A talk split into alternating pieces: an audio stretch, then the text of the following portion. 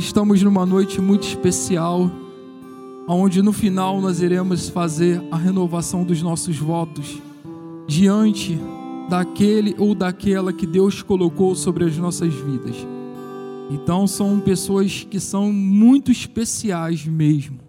E você tenha isso na sua mente. E assim, eu confesso ao Senhor, a vocês que estão em casa e ao Senhor, assim, eu glorifico muito a Deus pela esposa que eu tenho, né? pela Bispa Luciana, que é uma grande mulher de Deus que está sempre do meu lado. A gente vai fazer 19 anos de casado e já passamos por muitas, mas graças a Deus sempre passamos juntos, um do lado do outro, né? Ela teve que aprender e entender qual era o propósito de Deus na minha vida porque quando casamos, ela era um membro de igreja, eu já era um presbítero da casa do Senhor, com ministério. E hoje ela divide um ministério comigo que verdadeiramente é uma grande mulher de Deus. E eu quero convidar minha esposa para estar do meu lado nessa ministração da palavra. Porque é uma mulher que eu amo muito, né? E merece toda, honra, toda honra, né? Que vem estar aqui comigo.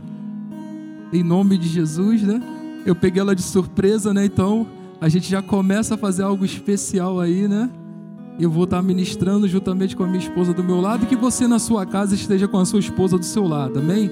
Então já reúna aí com a sua esposa aí, já fica já bem ligado, que esse é um momento muito especial em nome de Jesus, né?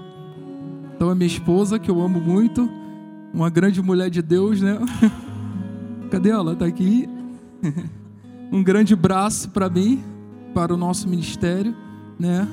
Então todo homem de Deus que tem uma grande mulher de Deus sobre o seu lado é um assim, um agraciado do Senhor. Deve a cada dia dobrar o seu joelho e falar: Senhor, muito obrigado pela esposa que me deste, a esposa que está junto de mim, entende o meu ministério e divide o meu ministério comigo. Isso é importante. Ela vai, pode ficar em pé? Consegue? Consegue? Se ela cansar, né? Então vamos lá. Vamos à palavra do Senhor em nome de Jesus. Então fica bem ligado aí com a sua família, em nome de Jesus, que teremos um momento muito especial, mas que você venha se debruçar sobre a palavra venha receber a palavra do Senhor. E se ela quiser falar alguma coisa no momento que eu estiver falando da palavra, ela pode acrescentar também, né? Vamos lá, então abra sua Bíblia, por favor, no livro de Ezequiel, capítulo 38, versículo 7. Livro do profeta Ezequiel, capítulo 38, versículo 7, e nós vamos falar sobre preparando-se para a batalha. Então sabemos que estamos vivendo num campo de guerra. Por que guerra? Porque estamos vendo, estamos vendo o que está acontecendo no mundo, o que tem acontecido na nossa casa. Eu não sei se você consegue perceber isso, mas verdadeiramente estamos em guerra guerra não um contra o outro. Infelizmente, o nosso país levou-se para a guerra um contra o outro, e isso tem afetado muito mais a gente do que aquilo que deveria tão somente ser um vírus, né? Então a gente vê que hoje Infelizmente, os governos não se entendem e por isso a população acaba pagando pelaquilo. Mas você é servo do Senhor e você tem que entender que você está numa guerra espiritual, que o Senhor te chamou para essa guerra. Então, o livro do profeta Ezequiel, capítulo 38, versículo 7 diz assim: Aprontem-se, estejam preparados, você e todas as multidões reunida ao seu redor e assuma o comando delas. Apronta-se e estejam preparados, você e todas as multidões reunidas ao seu redor, e assume o comando delas. Que o Espírito Santo de Deus nos leve ao aprofundamento do conhecimento dessa palavra e que o nosso entendimento limitado possa compreender aquilo que Deus quer nos dizer nessa noite através de Sua palavra. Toda guerra, quando era constituída por Deus, né, ordenada por Ele, Deus assim dava uma mitzvah que se aplicava a cada soldado individualmente. Bispo, o que, que significa mitzvah? Mitzvah é uma palavra hebraica que quer dizer um mandamento. Então Deus liberava um mandamento sobre todos aqueles que estariam em uma guerra. Então, quando ele chama Ezequiel, ele prepara Ezequiel e ele diz: aprontem-se e estejam preparados. Ou seja, naquele momento Deus estava liberando uma mitzvah sobre a cada um daqueles que estariam na frente de uma batalha e cada um daqueles que iriam batalhar por uma guerra. Então Deus ele libera nessa noite, em nome de Jesus, tem liberado sobre a igreja dele uma mitzvah. Então há um mandamento de Deus para nós, para entrarmos numa guerra e numa batalha. Irmãos, preste muito bem atenção. Ninguém entra numa batalha de qualquer maneira. Primeiro que o nosso adversário, ele não é um adversário de carne ou de osso. Ele é um adversário que é totalmente espiritual. Então ele trabalha no campo espiritual. E ao trabalhar no campo espiritual, não tem nenhuma possibilidade de nós tentarmos vencê-lo de uma maneira carnal. Então nós temos que receber um mandamento de Deus, para que esse mandamento de Deus ele venha se cumprir sobre as nossas vidas e nós possamos entender aquilo para qual Deus está nos chamando. Então é interessante você entender que há um mandamento de Deus sobre a sua vida, sobre a sua família, sobre a sua casa, sobre tudo aquilo que ele tem te colocado. Deus libera um mandamento para o seu povo, e o seu povo precisa entender qual é o mandamento de Deus para que nós possamos guerrear mediante aquilo que Deus está estava nos dando. E é tão interessante que Deus, quando chamava o povo para uma guerra, Ele dava todas as ordens e diretrizes para que o povo pudesse usar verdadeiramente as armas corretas. Então hoje, nós que somos servos do Senhor, que caminhamos sobre a Sua palavra e servimos o nome dEle, nós temos que ter os mandamentos de Deus pautado dentro de nós, para que possamos lutar verdadeiramente com as armas corretas sobre aquilo que tem se levantado contra nós. Então não adianta eu, sendo servo do Senhor, achar que a minha arma é humana, ela conseguirá deter ou conseguirá paralisar o reino que nós estamos lutando, que é o espiritual. Então nós temos que lutar com uma arma que venha a ser espiritual sobre tudo aquilo que Deus tem nos colocado. E é interessante que nós também podemos ver que logo Deus, quando dá esse mandamento, Ele prepara a nossa vida para uma batalha. Então Deus ele te prepara para que você venha lutar pelo teu casamento, para que você venha lutar pelas tuas finanças, para que você venha lutar sobre esses vírus que está atuando, para que você venha lutar sobre tudo aquilo que tem se levantado para tentar te destruir. Então não há brincadeira numa guerra. Não existe soldados que entrem numa guerra para brincar. Então, quando Deus libera um mandamento, uma mitzvah, Deus libera no seguinte sentido: eu estou lhe dando as armas corretas, um mandamento para que você venha vencer tudo aquilo que se levantar. Porque são povos que se levantam, são povos que não são de brincadeira, são até mesmo maiores que vocês, Israel. São numerosos, são guerreiros são fortes, têm armamentos poderosos, mas eu, o Senhor, estou com vocês. Então, o meu mandamento é que vocês venham crer e acreditar que eu vou estar contigo nessa batalha e você vai vencer.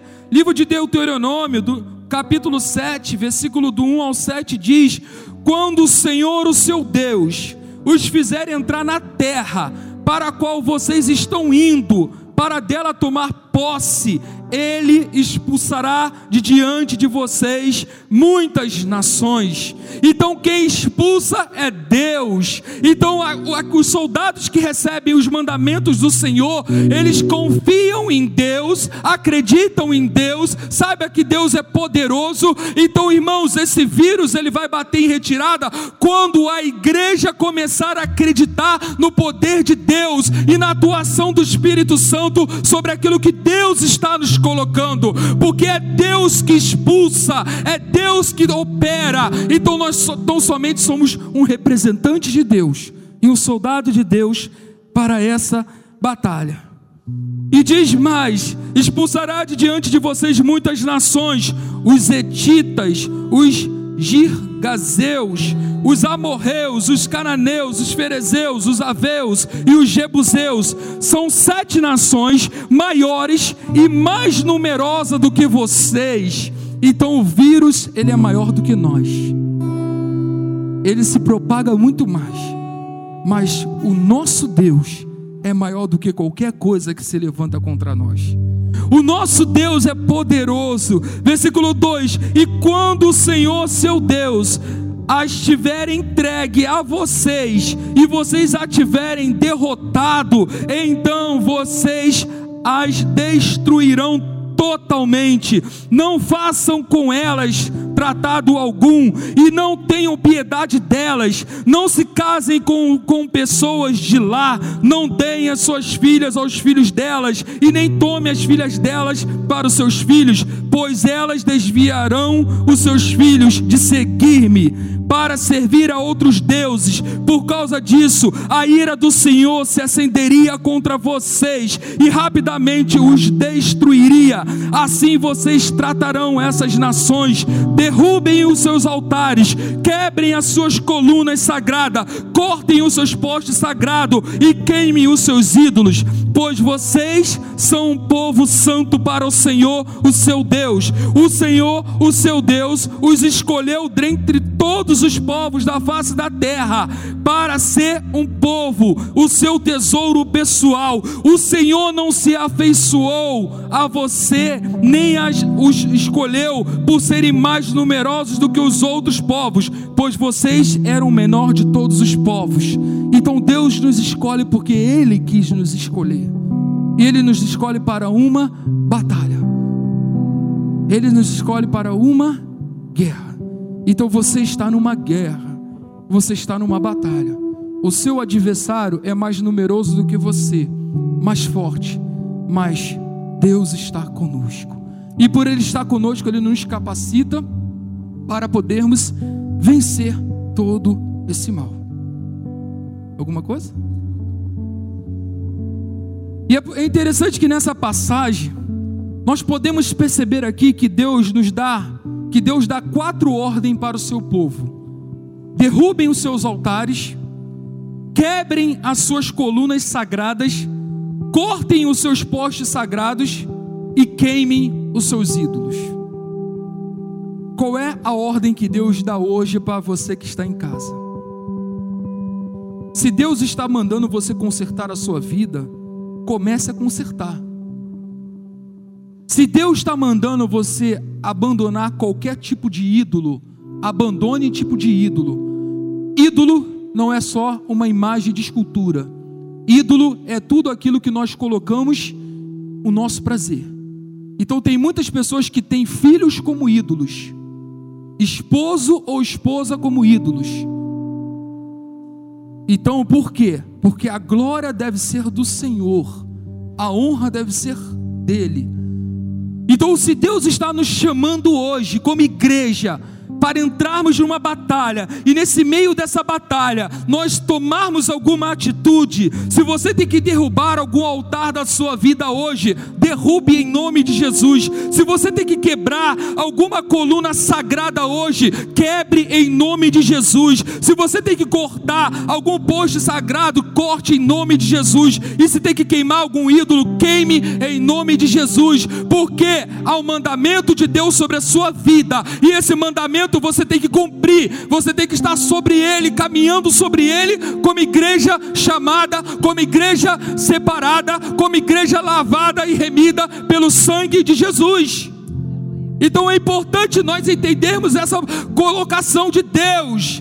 E é tão interessante que Deus orienta o povo quando o povo sai do Egito e Deus dá essa orientação lá em Deuteronômio, e ele fala isso para o povo. Mas o que, que acontece? O povo faz tudo ao contrário.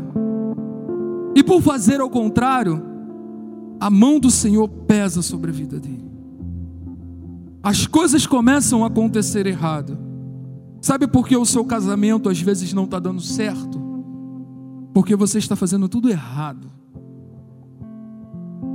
Você está achando que você tem que administrar da maneira que você quer. Existem leis que determinam um casamento bem-sucedido, que determinam uma família bem-sucedida. Se um filho não respeita os seus pais, ele traz sobre a vida dele o que? Maldição. Se os pais atiçam a ira dos seus filhos, ele traz aquilo que ele planta, ele colhe.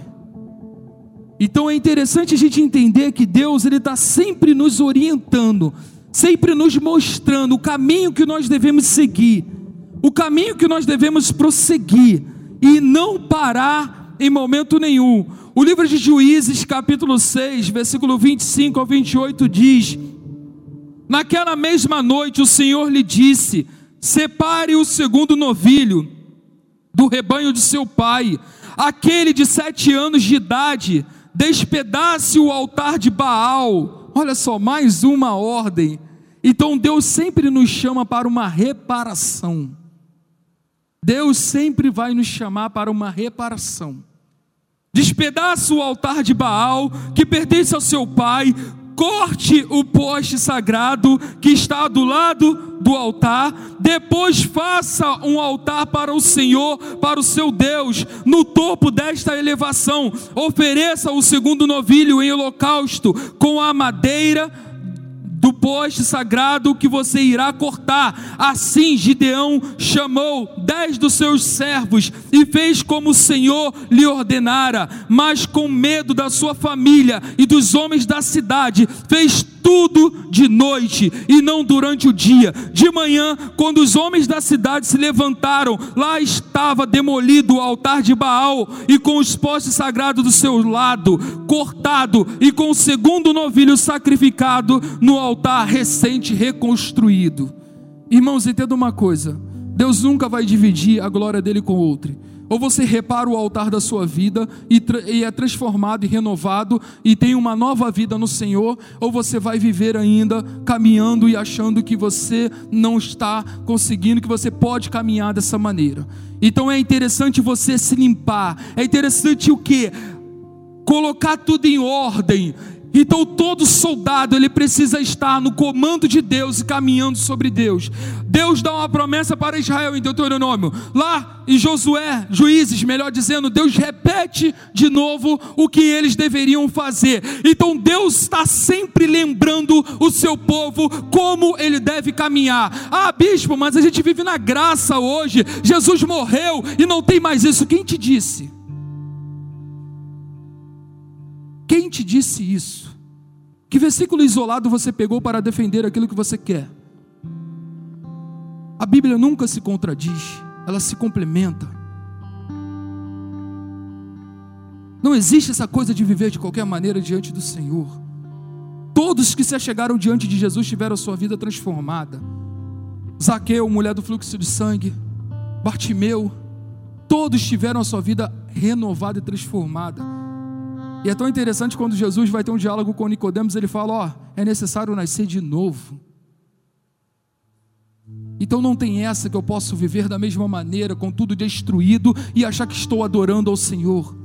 Não, tem que haver uma reparação tem que haver uma restauração, tem que haver um colocar tudo em ordem, para que nós possamos seguir os mandamentos do Senhor e cumprir aquilo que Ele tem determinado para as nossas vidas. Para sair vencedor numa batalha, é necessário vermos o que existe de errado em nossa vida e reparar toda a situação reparar tudo aquilo que tem se levantado. Só sairá dessa batalha vencedor e vitorioso aquele que obedecer a Deus aquele que obedecer os seus mandamentos, aquele que cumprir. Se obedecemos às autoridades que nos diz para ficar em isolamento, por que não obedecemos ao Senhor quando Ele nos diz para não fazermos coisa que fazemos?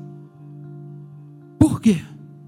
Porque tomamos atitudes que muitas das vezes nós deixamos de cumprir e obedecer os mandamentos do Senhor.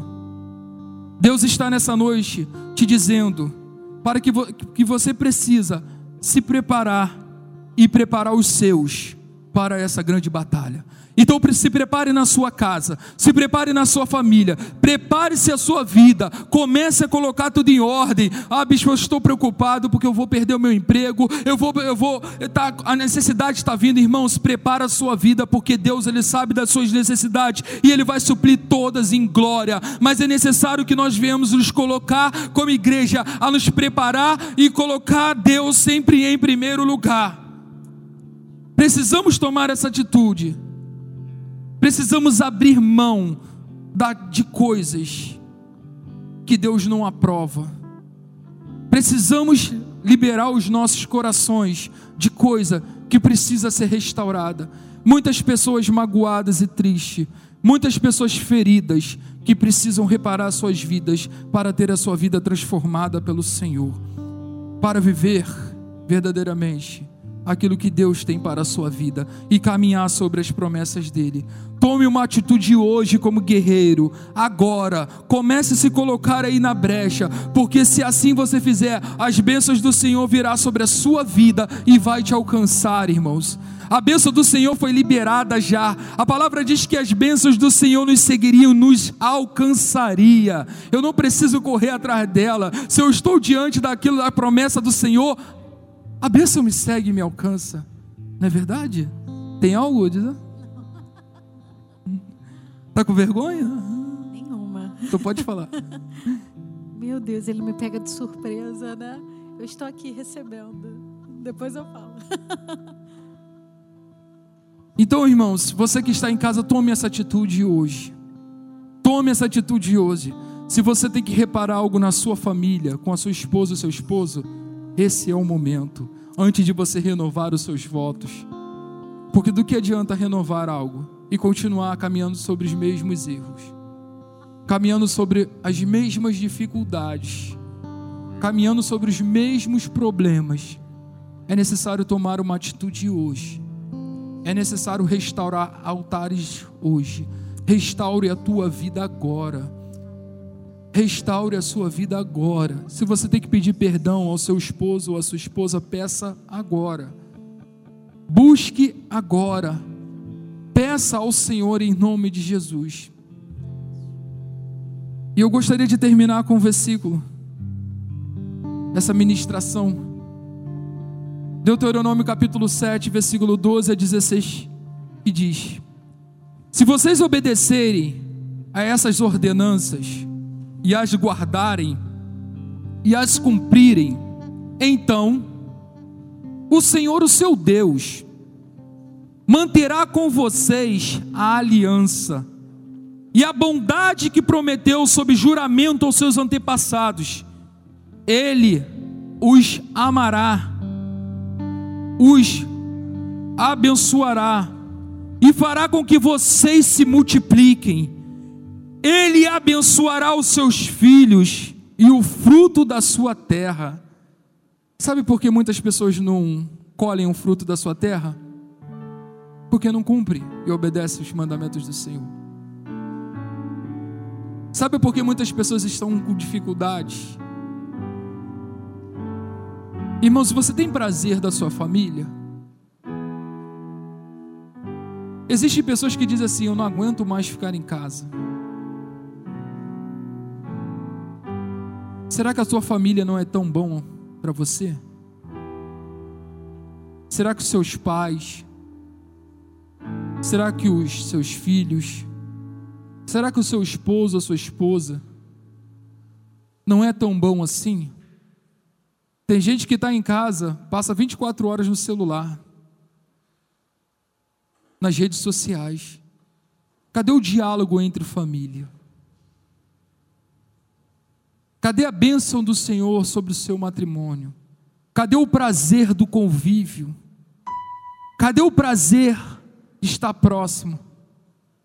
Olha, às vezes a gente sente falta de ir em um shopping, uma coisa assim.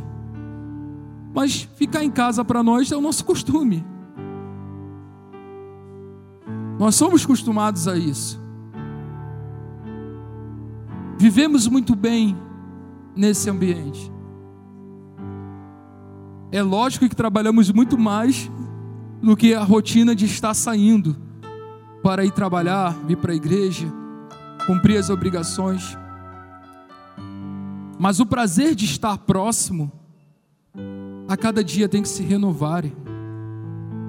Se você tem 20 anos de casado e você já se acostumou tão somente, não se acostuma, não tenha prazer tenha prazer. Eu sei que é difícil, que é triste ficar preso, mas que a tristeza não seja porque você está preso em casa, mas porque você não pode sair para fazer o que você fazia Porque estar em casa para você tem que ser um prazer. Você pai, você mãe, você filho, você filha, você esposo, esposa. Ame a sua família. Ame a sua casa. Ame aquilo que Deus ele tem te dado. Não busque prazer fora. Não, busque prazer no Senhor. Busque a Ele, porque Ele vai abençoar o que? Os seus filhos e o fruto da sua terra, o cereal, o vinho novo, o azeite, as crias das vacas, das ovelhas, na terra que jurou dar aos seus antepassados. Vocês serão mais abençoados do que qualquer outro povo. Nenhum dos seus homens ou mulheres será estéril, nem mesmo os animais do seu rebanho o Senhor os guardará de todas as doenças. Então é o Senhor que te guarda do coronavírus, irmãos. Não é a máscara que você usa, não é o álcool e gel que você passa na mão, não é o distanciamento social que você tem. Quem te guarda é o Senhor. É Ele que protege o teu lar, é Ele que protege a tua família. Nós temos orado a cada dia, Senhor, protege a nossa igreja, protege aqueles que estão ministrando, aqueles que estão para ali junto de nós, na frente da da batalha, porque acreditamos que quem nos protege é o Senhor, irmãos.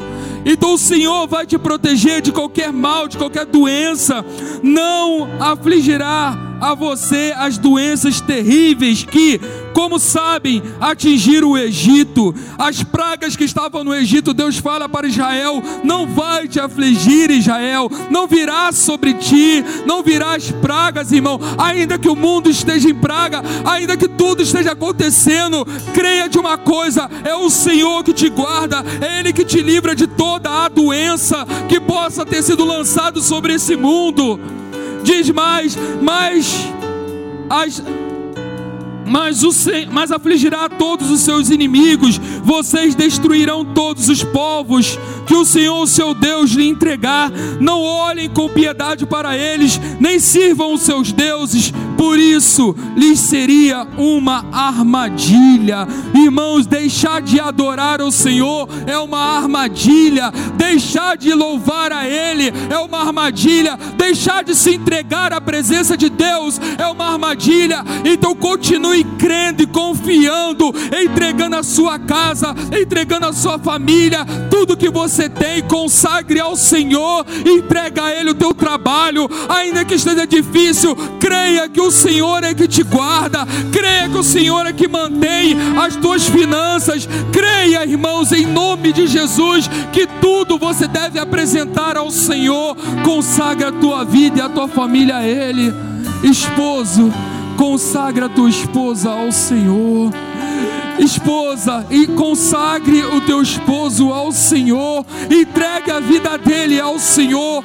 ore por ele, interceda por ele, para que Deus guarde ele. Se você está vendo teu marido preocupado, porque ele está com medo de perder o emprego, não seja rixosa em casa, começando a murmurar, mas comece a orar, comece a entregar a vida dele, comece a ser um instrumento de Deus, para que ele possa ter a paz, irmãos. Porque nós temos que ter paz nesse momento. Dizer que tem paz no momento da bonança é fácil.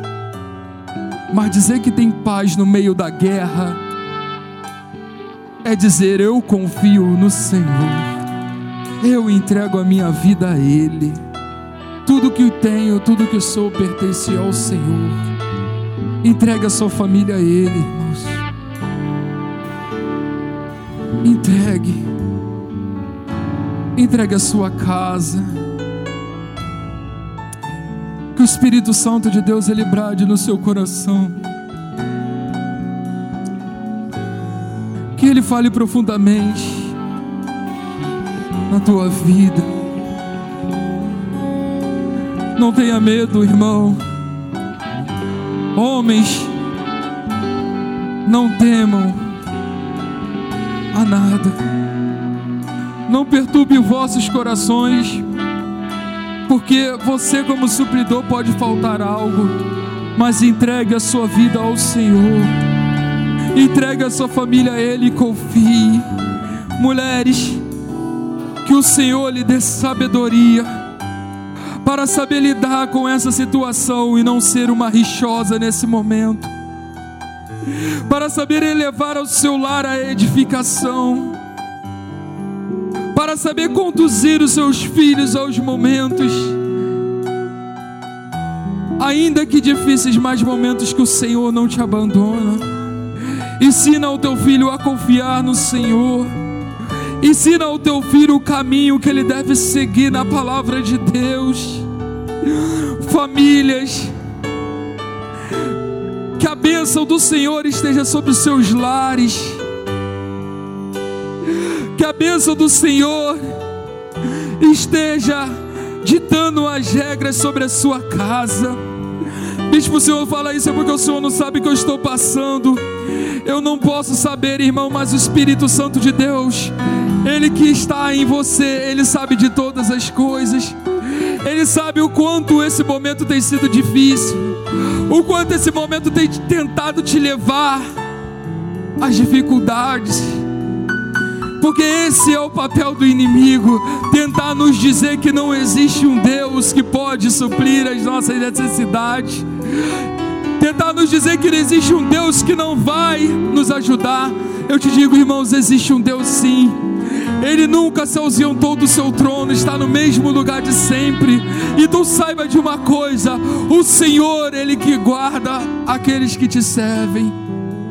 Caminhe sobre essas promessas de Deus. Caminhe sobre essa palavra. Glória a Deus.